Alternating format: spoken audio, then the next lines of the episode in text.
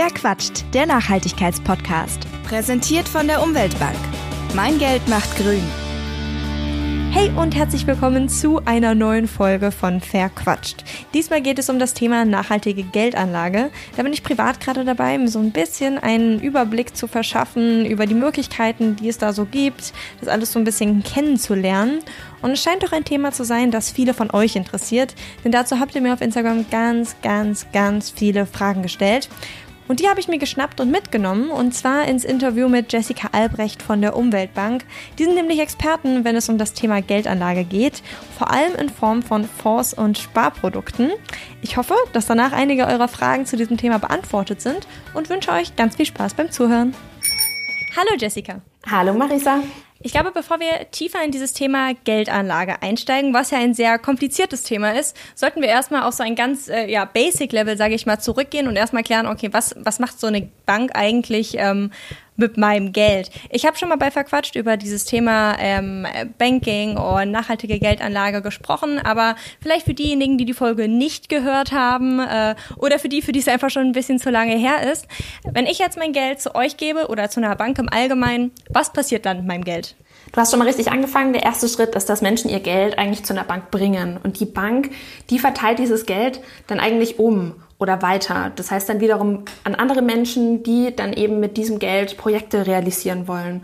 Und jetzt ist es natürlich so, dass damit eben schöne Dinge finanziert und realisiert werden können. Das heißt, es kann Kindergarten sein, das kann irgendwie vielleicht sogar ein Solarpark sein.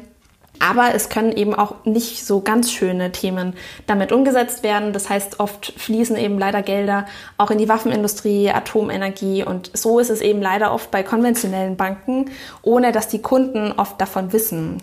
Und bei uns jetzt, bei der Umweltbank als Grüne Bank, ist es eben so, dass wir darauf achten, dass wir das Geld wirklich auch nur für die Finanzierung für nachhaltige Projekte nach weitergeben. Mhm.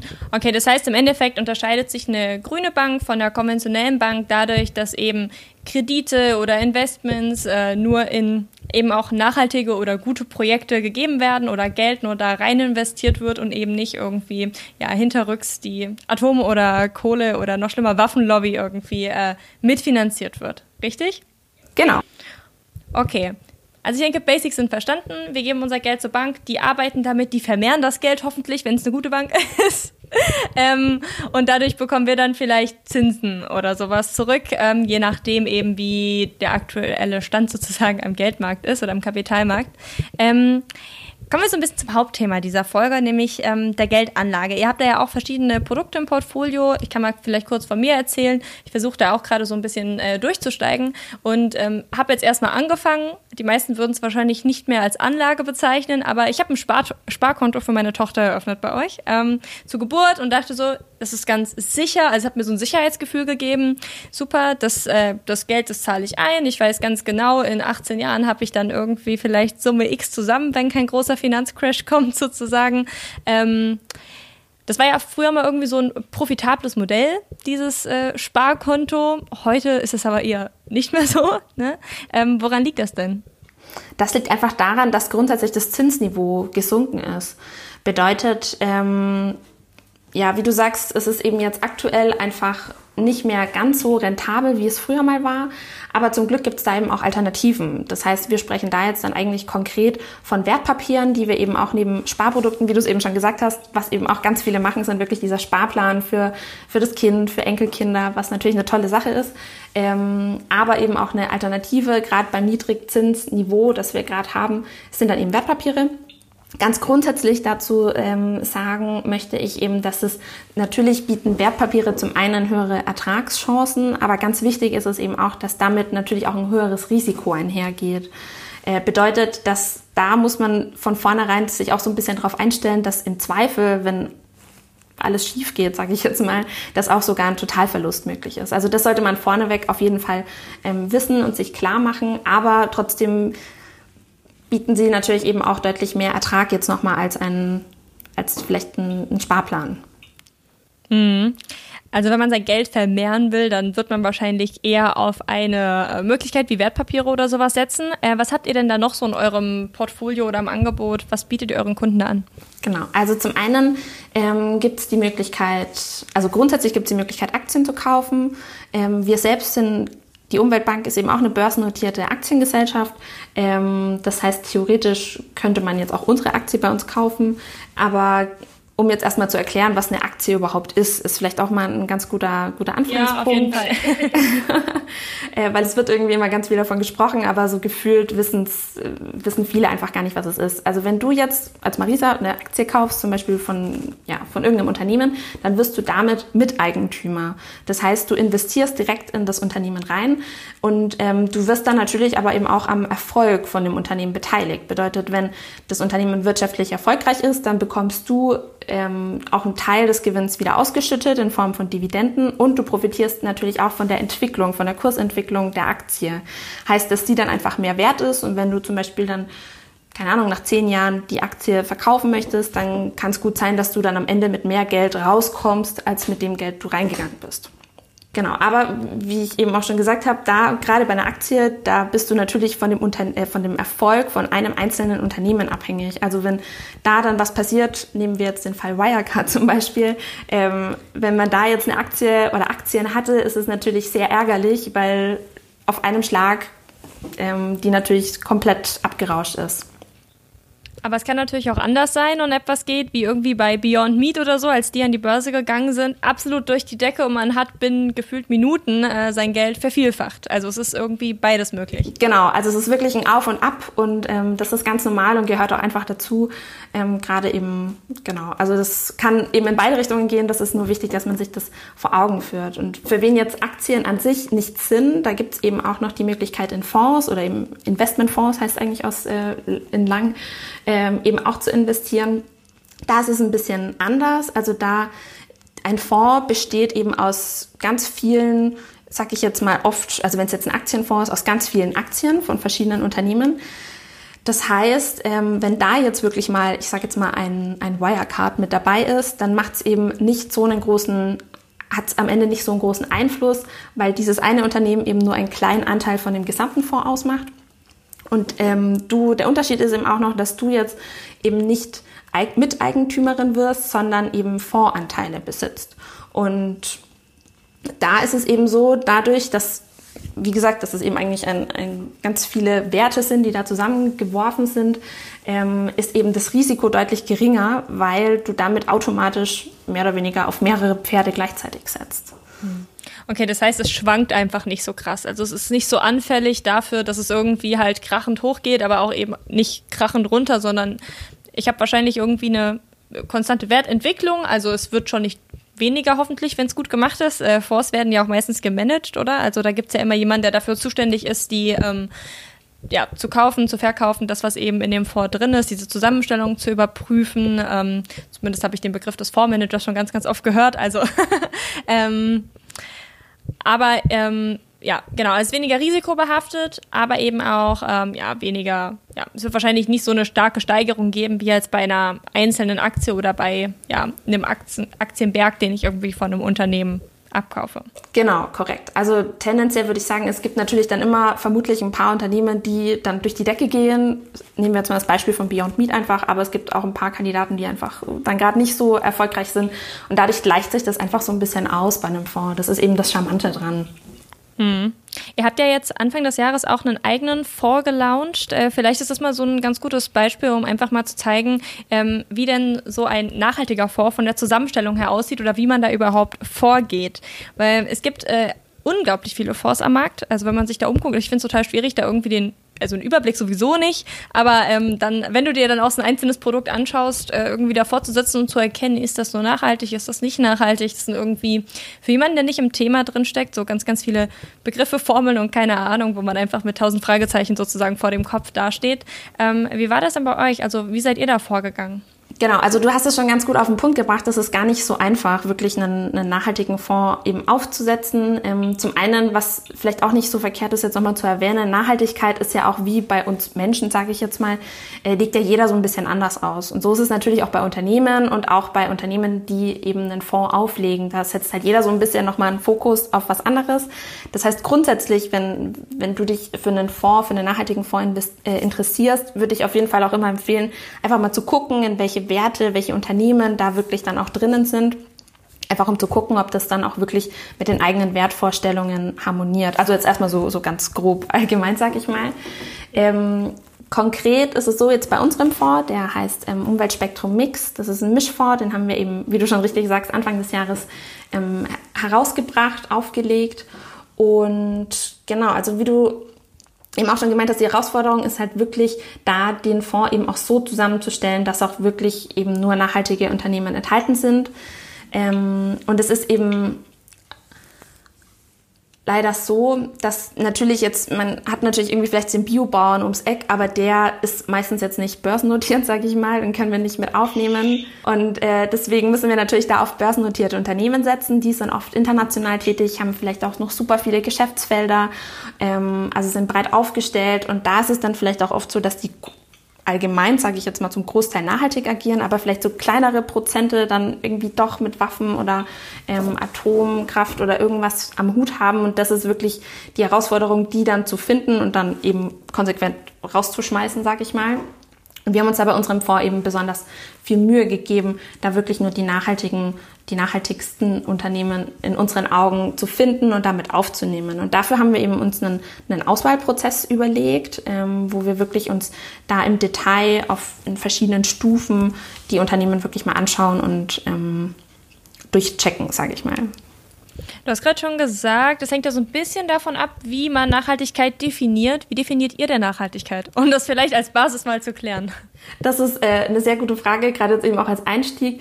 Ähm, bei uns ist es so, wir, für uns ist die Nachhaltigkeit definiert sich für uns vor allem aufgrund der 17 Nachhaltigkeitsziele, die die Vereinten Nationen festgelegt haben. Also die haben wir vor ein paar Jahren integriert und sind eben ganz wesentlicher Bestandteil und daraus leiten wir für uns Positiv- und Ausschlusskriterien ab. Das heißt, was für uns wirklich, äh, was wir finanzieren wollen.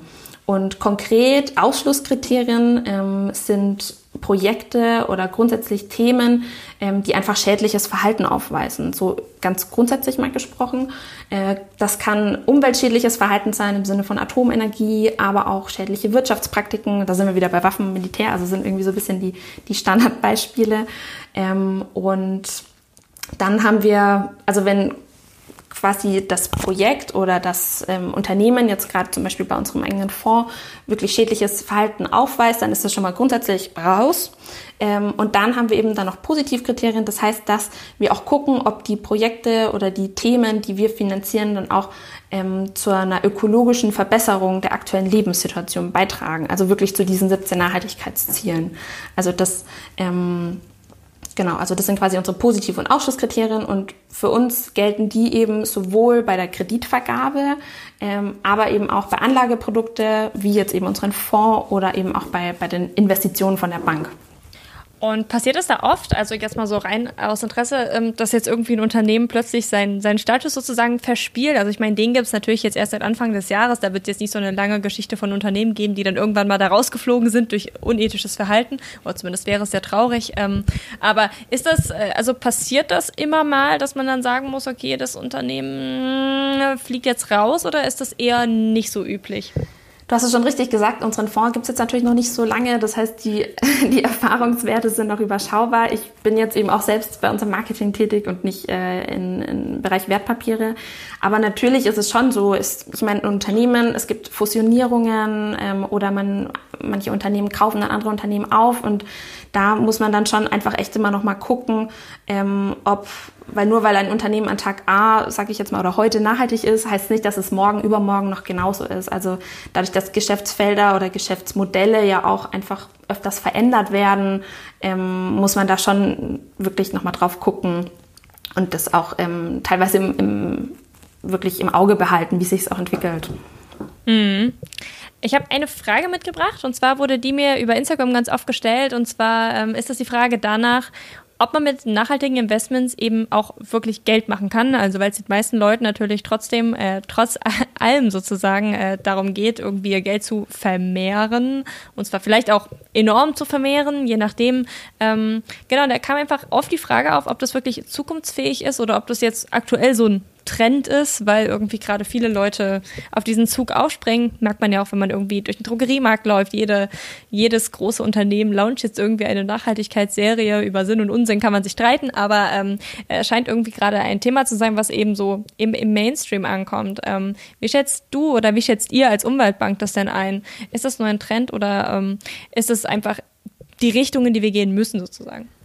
Tatsächlich ist Nachhaltigkeit, wenn man es zumindest aktuell betrachtet, gefühlt schon irgendwie so ein Trend, ein Modethema fast schon. Also für uns als Umweltbank ist es eigentlich schon seit knapp 25 Jahren wirklich ähm, präsent, weil uns gibt es eben schon seit 1997 und auch damals haben wir eben schon ähm, den Fokus mit dem Umweltschutz gehabt. Das heißt, Umweltschutz ist wirklich bei uns ähm, eigentlich das Unternehmensziel. Ähm, und wir wollen eben eigentlich auch schon seit damals beweisen, dass Ökologie und Ökonomie, wie du eben auch sagst, dass sich ähm, Anliegen und eben auch das Nach die Nachhaltigkeit, ähm, dass sich das Ganze nicht ausschließt. Und wir werden da auch seitdem bestärkt darin. Bedeutet, wir wachsen Jahr für Jahr, also die Umweltbank an sich. Und wir können aber auch beobachten, dass der Markt äh, für nachhaltige Geldanlagen immer größer wächst, immer größer wird, ähm, weil eben auch vermehrt mehr Unternehmen auf dem Markt oder auch mehr Banken ähm, einfach wirklich ihre Produktpalette um Nachhaltigkeit ergänzen. Und wir glauben, und ich glaube, also ich spreche jetzt erstmal von mir, ähm, dass Nachhaltigkeit natürlich extrem ein Zukunftsthema ist. Also wenn wir es jetzt mal ähm, auf uns als Umweltbank nochmal noch mal uns anschauen, es ist so, dass wir vor allem im, in unserem Kreditgeschäft eben Zukunftsthemen ähm, finanzieren. Das heißt, zum einen sind es eben die erneuerbaren Energien, die wir ganz stark äh, vorantreiben, den Ausbau davon. Und die sind natürlich gerade dafür relevant, um eben zum Beispiel die Klimaziele, die sich die Bundesregierung gesetzt hat, um die einzuhalten. Aber natürlich auch im Sinne vom, vom Klimawandel ist es klar, dass wir eine, eine Energiewende wirklich brauchen und ohne die auch nicht mehr so lange so weitermachen können, wie wir es, wie wir es aktuell machen. Und bei uns ist eben auch das andere Standbein in der Kreditfinanzierung ist der bezahlbare und ökologische Wohnraum. Und auch da ist es so, dass ähm, bezahlbarer Wohnraum natürlich immer benötigt wird. Das heißt, in unseren Augen gehört der nachhaltigen, der Nachhaltigkeit grundsätzlich die Zukunft und auch der, der nachhaltigen Geldanlage insbesondere, weil wir uns heute schon oder auch gerade jetzt heute dafür einsetzen müssen, dass die Welt auch wirklich noch lange intakt ist und eben auch wir einfach in einer lebenswerten Welt, dass wir die schaffen und dass wir die aber eben auch für nicht nur für uns, sondern eben auch für künftige Generationen. Hm. Jetzt hast du gerade schon gesagt, du bist im Marketing tätig, das heißt, du versuchst eben auch diese Interessen nach außen hin zu vertreten. Wie ist denn dein Eindruck, ähm, vielleicht auch im Dialog mit Kunden oder wenn du eben die Öffentlichkeitsarbeit sozusagen pflegst? Ähm, ist das Thema bei den Leuten angekommen oder habt ihr da noch viel Aufklärungsarbeit zu tun? Also wie ist da die Stimmung? Ich finde es immer super schwierig zu beurteilen. Ich ähm, weiß aus dem eigenen Bekanntenkreis, dass obwohl das Thema irgendwie bekannt ist, viele noch so eine äh, kleine Faulheit verspüren, sagen wir es mal so, äh, die Bank zu wechseln und tatsächlich da irgendwie aktiv zu werden ne? und äh, selber irgendwie was zu verändern, auch wenn natürlich die meisten Leute wissen, oh ja, natürlich wird irgendwie irgendwo äh, all das finanziert, was wir eigentlich nicht äh, finanzieren wollen. Ich glaube, die, also mein Eindruck ist, dass viele Menschen einfach gar nicht wissen, was eine Bank überhaupt mit dem Geld macht. Also für viele ist es so, sie haben Geld, sie verdienen ihr Geld, bringen das zur Bank und da liegt es dann erstmal. Und das ist so gefühlt eine Blackbox, was überhaupt damit passiert. Also wie ich am Anfang eben auch erklärt habe, ähm, was, wie, wie eine Bank funktioniert, was damit eigentlich passiert. Das wissen viele gar nicht. Und natürlich Banken, die, ähm, die auch nicht so schöne Dinge finanzieren, die posaunen das natürlich jetzt auch nicht nach außen. Das heißt, als Konsument oder als äh, Konsumentin musst du eigentlich wirklich Eigeninitiative da ergreifen und da auch gezielt nachfragen, ähm, wofür das Geld wirklich verwendet wird, was das Ganze finanziert.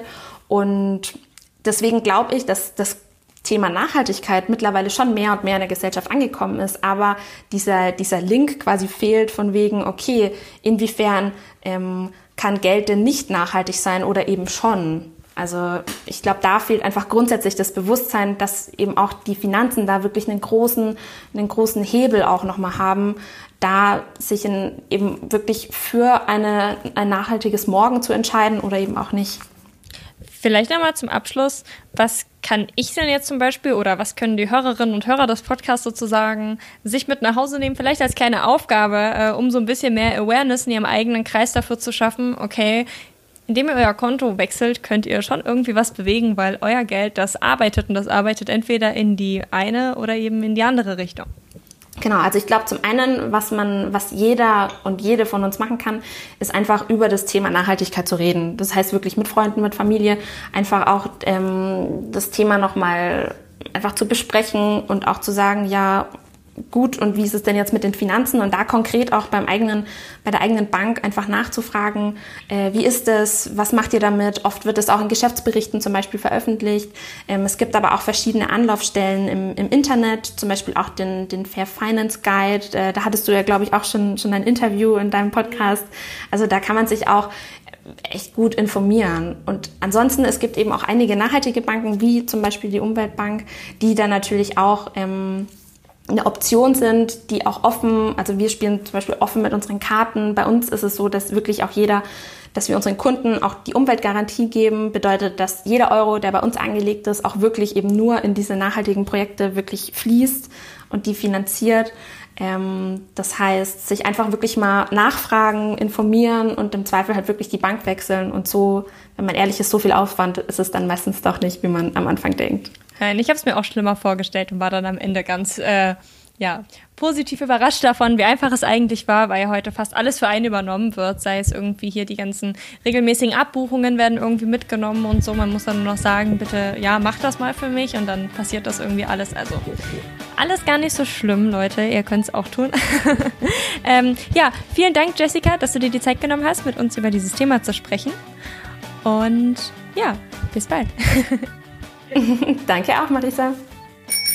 Kann mein Geld die Welt verbessern? Aber natürlich, indem du dein Geld bei der Umweltbank anlegst. Dort werden mit jedem angelegten Euro nachhaltige Projekte finanziert, vom ökologisch gebauten Kindergarten bis zur Solaranlage. Macht die Welt grüner bei der Umweltbank. Das war's bei Verquatscht. Mehr Informationen zu den GesprächspartnerInnen findet ihr in der Beschreibung dieser Folge. Falls es euch gefallen hat, würde ich mich sehr freuen, wenn ihr eine Bewertung hinterlasst oder euren Freunden von dem Podcast erzählt und damit hoffentlich bis zum nächsten Mal. Verquatscht, der Nachhaltigkeitspodcast. Präsentiert von der Umweltbank. Mein Geld macht grün.